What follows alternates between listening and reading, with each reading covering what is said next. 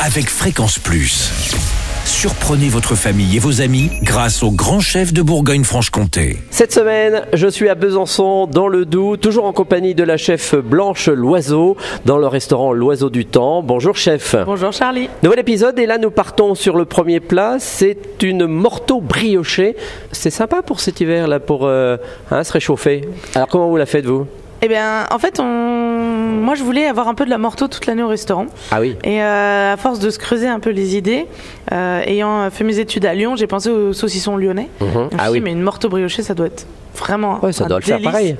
Et euh, donc c'est assez simple. Moi, c'est, je prends ma pâte à brioche crue euh, chez mon boulanger, je lui commande. D'accord. Euh, N'hésitez pas à demander à votre boulanger aussi, sinon on peut faire à maison.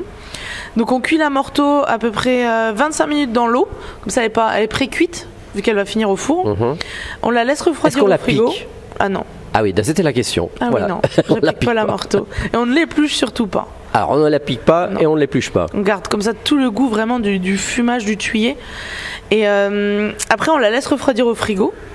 Et ensuite on va, une fois qu'elle est froide en tout cas en extérieur, il y a juste à la badigeonner d'œuf et à la fariner. Mhm. Ce qui va permettre en fait ça à ce qu'elle colle à la brioche et qu'il n'y ait pas une grosse bulle d'air Ah oui. entre la morteau et la pâte à brioche. Et pour une morteau, on compte environ 350 grammes de pâte à brioche crue. Donc après, on fait un beau rectangle, on étale notre pâte à brioche euh, sur un plan de travail bien fariné, hein, parce que ça a tendance à vite coller.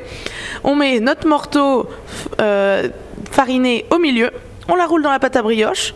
On met ça dans un moule à cake. Moi, j'ai tendance à mettre un papier sulfurisé dans mon moule à cake, comme Ouais. ça. On est tranquille, On est sûr ça ça colle pas. pas. Ça part une demi-heure au four à 180 degrés.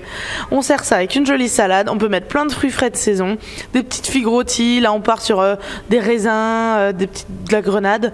Et ça fait un super plat, euh, même pour l'hiver. Eh ben, très bien, merci Blanche Loiseau. Ici dans le restaurant L'Oiseau du Temps à Besançon. Prochain épisode, on partira sur une coquille Saint-Jacques, c'est la pleine époque euh, aussi. Et d'ici là, chouchoutez vos papilles.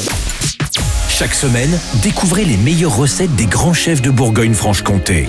Du lundi au vendredi à 5h30, 11h30 et 19h30, chouchoutez vos papilles. Fréquence Plus.